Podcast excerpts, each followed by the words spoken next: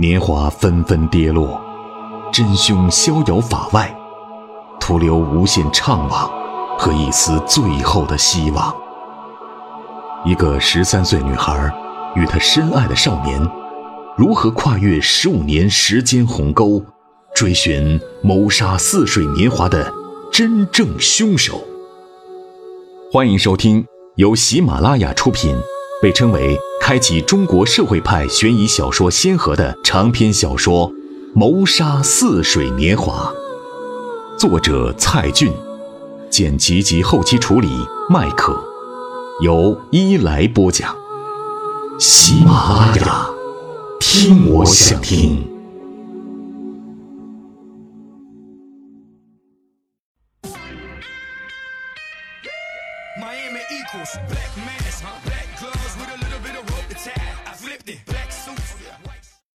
秦明，一来播的不错，你点赞了吗？啊，师傅点过了，我看您老都留言了，有点意思啊。被你发现了，过年值班就这么定了。师傅，你太狠了。呃，不过呀，我觉得一来播的确实棒，我每天都来点赞和留言的。正好应了那句词儿：“大宝啊，天天见。”我代表法医秦明及刑事鉴定科的同仁们向大家拜年了。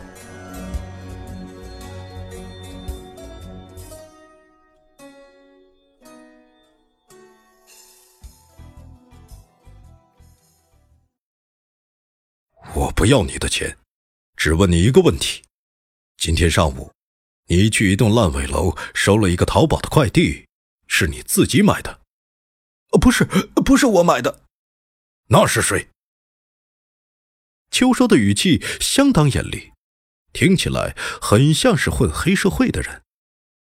呃，昨天，呃，昨天晚上，对方终于露出小混混的本质。我在大街上被人追债。其实也就欠了一万块钱，但我一直没找到工作，越欠越多，一分钱都还不出。几个债主终于抓住了我，我差点就要给他们跪下来了。正好路边停着一辆轿车，大概是看到了我的情况，车里的司机下来打圆场。我可不认识他，更没想到他替我垫付了三千块钱，暂时打发掉了那些债主，然后让我为他办件事。这个人长什么模样？就是个普通的中年司机，再加上夜里也看不清，他让我在阿里旺旺上注册一个叫莫旭友的账号，又给了我一个叫魔女区的淘宝店网址，让我当晚与店主联系，购买一种叫伊斯。这个家伙记不清司机名字了，秋收给他补充了一句：“伊斯法汉。”是，就是那种司机。他先给了我一千九百元。还要买家送到指定的烂尾楼，然后让我再把资金送到另一个地址，到时候再给我五千块钱的酬劳。今天上午我拿到了资金，送到那个人手里了，没想到是一户有钱人的别墅。你看到买家的脸了吗？还是前天晚上的司机，长得没啥特别，就是给老板开车的。我只知道这些，没了。我全都说了，饶了我吧！这小混混也就如此水平，贪生怕死，胆小如鼠，以为遇到了江洋大盗，随时会要了他的小命，不像是说谎的样子。滚吧！秋收松开结实的胳膊，闪身退到黑暗深处。他明白了。真正的买家不愿亲自出面，也不愿暴露本人的淘宝账户。这个神秘莫测的家伙找了一个负债累累的街头混混代替他到魔女区购买丝巾。小混混不敢拿着一千九百块逃跑，因为他还欠着一屁股债，必须完成神秘人指定的任务才能拿到后面的五千块，差一点儿就是天衣无缝的计划。究竟是什么样的人，要如此煞费苦心的遮掩自己的面目呢？五角场附近的一条小路，老丁将小麦放下车以后，并没有立刻开走，而是在路边打起双跳灯，抽了一支烟。他想起几天前的那个凌晨，自己载着一个神秘的客人，来到他最害怕的南明路。无论如何，他都要开回去。对方却突然说出一句致命的话：“十年前，一个大雨倾盆的夏夜。”就在这条南明路上，你撞死过一个男人。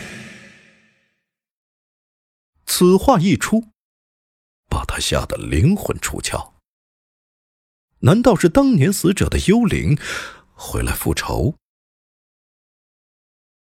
老丁有一种感觉，自己的生命走到终点了。前些天他就尝试过自杀，如今冤有头债有主。也何该是自己还债的时候了。于是，他坦然的靠在座位上说：“你杀了我吧，你想起来了。”那个人开亮车里的灯，露出一张二十多岁的脸，却并非想象中那么凶恶。是的，那么多年过去了，但我知道这一天。总会来到的。看着老丁从容的目光，那个人摇摇头。不错，我曾经非常恨你，恨你杀死了我的父亲，恨你彻底毁掉了我的人生。查到你的住址后，我很多次都想杀了你。可是，现在我已经不恨你了。最后那句转折让老丁很是意外，但他并无死里逃生的兴奋，而是继续绝望的说：“你杀了我吧，我活着也没有多少希望。我就是为这个而来的。我知道你的妻子跟你离婚了，也知道你的儿子是出车祸死的，你的人生可能比我更加不幸。”我还知道，你想要自杀。那天晚上，我看到你在阳台上站了很久，为什么没跳下去？老丁惊讶的看着那个人，原来自己的一切他都知道。他茫然的摇摇头，不知道如何回答。年轻人接着说：“老丁。”我想说的是，活下去吧，好好的活下去。在你撞死我的父亲以后，我也曾经想过死，想从高楼上跳下去。可是，我想我以后再也不会做这种事了。好了，你没有背负什么罪，最应该恨你的人已经不恨你了。你不是来杀我的，而是来救我的，可以这么说吧？他拍了拍老丁的肩膀。那你答应我吗？好好的活着。我答应你。再见。神秘的年轻人跳下车，像幽灵。钻入南明路边的树丛，很快就被茫茫的黑夜覆盖。老丁像做了一场梦，痴痴的抓着方向盘，心想：那个人是天使吗？他决定彻底改变自己的人生。第二天。他暂停了出租车生意，自费去外地旅游了一次。虽然花了不少钱，却没遇到他中意的单身中年女子。自从十年前的那场车祸以后，他还从没去过任何地方旅行。今天，老丁才回来重新开始工作。最后一段烟灰坠落，老丁用力的将烟头按下去。他从后视镜里看了看自己的微笑，大概乘客们会喜欢这样笑脸相迎的司机。他随着脚下离合器的抬起，出租车开向路边招手的人们。十二月二十四日，可是一年中生意最好的一天呢。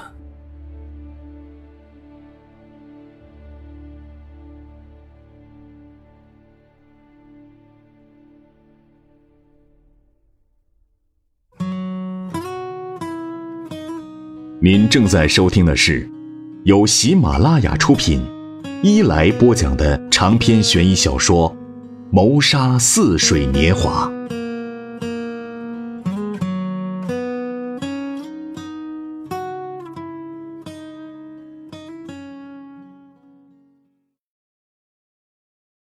秋收掏出一把钥匙，缓缓拧开旋转把手。原来门。早已锁死，还配上了一把崭新的铜锁。用钥匙打开，这才将沉重的大门推开。走进黑暗的地下室，他打开手电筒，照亮了一张脸。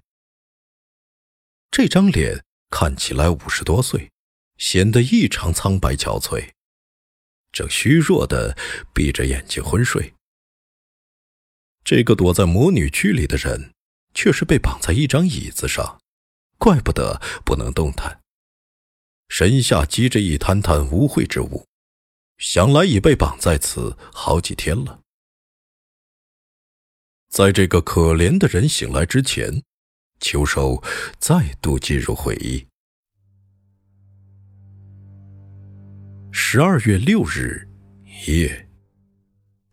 他回到上午经过的别墅门口，这是购买魔女区丝巾的真正买家的藏身之地。他仔细观察了别墅，一直等到子夜时分，未见别墅里有什么动静。困得实在不行，就回去了。第二天，秋收查到了别墅主人，名叫盛世华，一家大型商业集团的董事长。巧的是，钱玲正是在这家公司上班，但盛世华一贯低调，在媒体和网络上从没有照片。他也到那家公司蹲守过，却发现盛世华去北京出差了，不知何时才能回来。于是秋收大部分时间都在别墅前蹲点，而这栋别墅有很好的安全系统，二十四小时用人在家，擅自潜入的危险很大。只能继续守候，等待机会。十二月十日，潜伏在附近汽车里的秋收极其意外的看到了田小麦。晚上九点，他看到田小麦走出别墅，主人全家都出来送他。刹那间，秋收仿佛石化了一般。门口的灯光异常清晰的照出一张男人的脸。就是他，这张他永远都不会忘记的脸。十五年前，一个下着大雨的夏夜，南明高中对面的小杂货店，十三岁的少年秋收，被妈妈关在里面的隔间，却听到外面响起奇怪的动静。当他好奇地戳破橱窗的画报，却看到一个男人用丝巾勒住妈妈的脖子。他想要大声地喊出来，却一句话都喊不出。他想要冲出去救妈妈的命，却无法打开被反锁的门。少年只能眼睁睁地看着妈妈，看着妈妈被渐渐勒死。同时，球手也看到了那张。杀死妈妈的脸，那只恶鬼的脸。无论过去多少年，无论这个世界如何变化，无论自己遇到过多少痛苦，无论这只恶鬼老了多少岁，他都不会忘记这张脸。即便无法准确描述这张脸，但绝对能在千万种脸中，毫无疑问的认出他来。没错，就是他，就是这张脸。十五年来一直出没于他的噩梦中的脸——盛世华。秋收记得他的名字，也记得他的公司和社会地位。然而，无论他的外表伪装的多么完美，无论他在田小麦面前看起来多么风度翩翩，多么像个慈祥的父亲，都不能改变他的性质——恶鬼。潜伏了十五年的恶鬼，杀死了他妈妈的恶鬼。盛世华，也是他出现在一九九五年八月十三日的虹口体育场。意外的被少年秋收认了出来，差点被田小麦的警察爸爸抓到。从此以后，这只恶鬼与秋收失之交臂了十五年。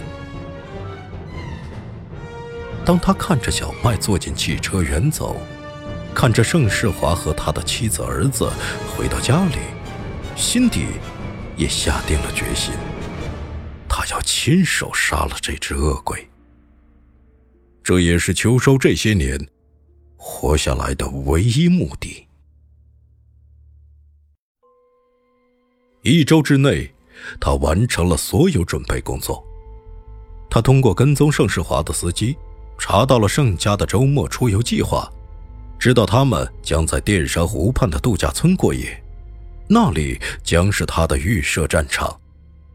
他提前租了一辆小汽车，放在度假村附近的停车场。但又不在度假村的监控范围内。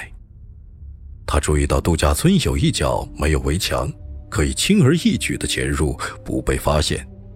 那天晚上，他潜伏在度假村，等待盛世华出现。原本想等到清晨动手，却没想到凌晨两点，盛世华居然独自出来散步。秋收拿出准备好的伊斯法罕丝巾，从背后勒住盛世华的脖子。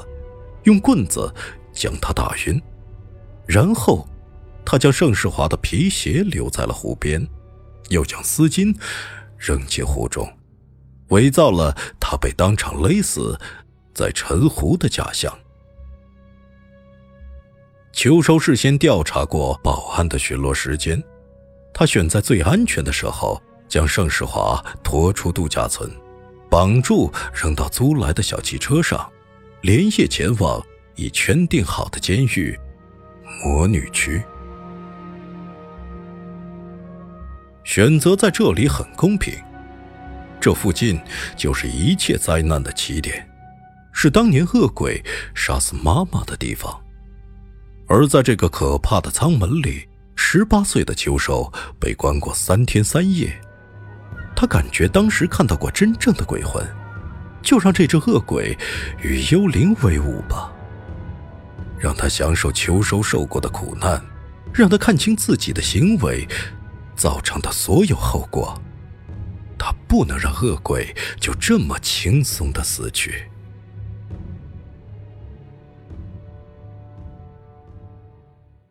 黑暗地底的魔女区，秋收走到他的囚犯面前，拍了拍盛世华的脸。恶鬼醒了过来，却变成虚弱的老头。他眼皮颤抖着睁开，喉中发出干渴的呻吟。秋收掏出一瓶矿泉水，拧开瓶盖往他的嘴里塞。盛世华本能的咬住瓶口，狼狈不堪的喝下大半瓶水，嘴角还露出来不少，打湿了昂贵的外套。秋收又拿出一只面包，塞到曾经的恶鬼面前，像喂条狗似的，一口面包一口水，两分钟就全喂了下去。盛世华痛苦的喘息半天，抬起头，嘶哑着说：“谢谢。”他已完全没了老板架势，只是个可怜的五十多岁的老男人。也不再是那只可怕的恶鬼，而是一只等待宰杀的老弱绵羊。秋收用手电照着他的脸，接着又把电光对准自己的脸，厉声道：“看着我的脸！”恶鬼艰难的抬起双眼，第一次看清绑架者的面孔。在舱门内的手电光线中，他看到一张年轻而冷酷的脸，多么熟悉的这张脸呢！他仿佛产生了某种幻觉，真的是他。十五年前，秋收决定把一切都告诉他，继续用电光照亮自己的脸，必须要他看清楚这张脸，也许会看到被他杀死的许碧珍的影子。当你用紫色丝巾勒死我妈妈的时候，我就躲在杂货店后面的隔间里，透过画报上的两个洞眼，我看到了你的脸。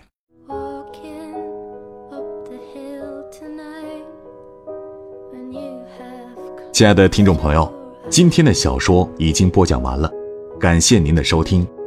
更多伊莱作品及动态，敬请下载喜马拉雅手机 APP，搜索“伊莱”加关注，或新浪微博搜索“波者伊莱”加关注，或加入伊莱听友 QQ 群来吧，群号码七九幺幺六五五三，伊莱私人微信也已开通，搜索汉语拼音“波者伊莱”加关注。与伊莱一起互动聊天，更有机会获得伊莱爆照。感谢您的支持，祝您愉快，再见。喜马拉雅，听我想听。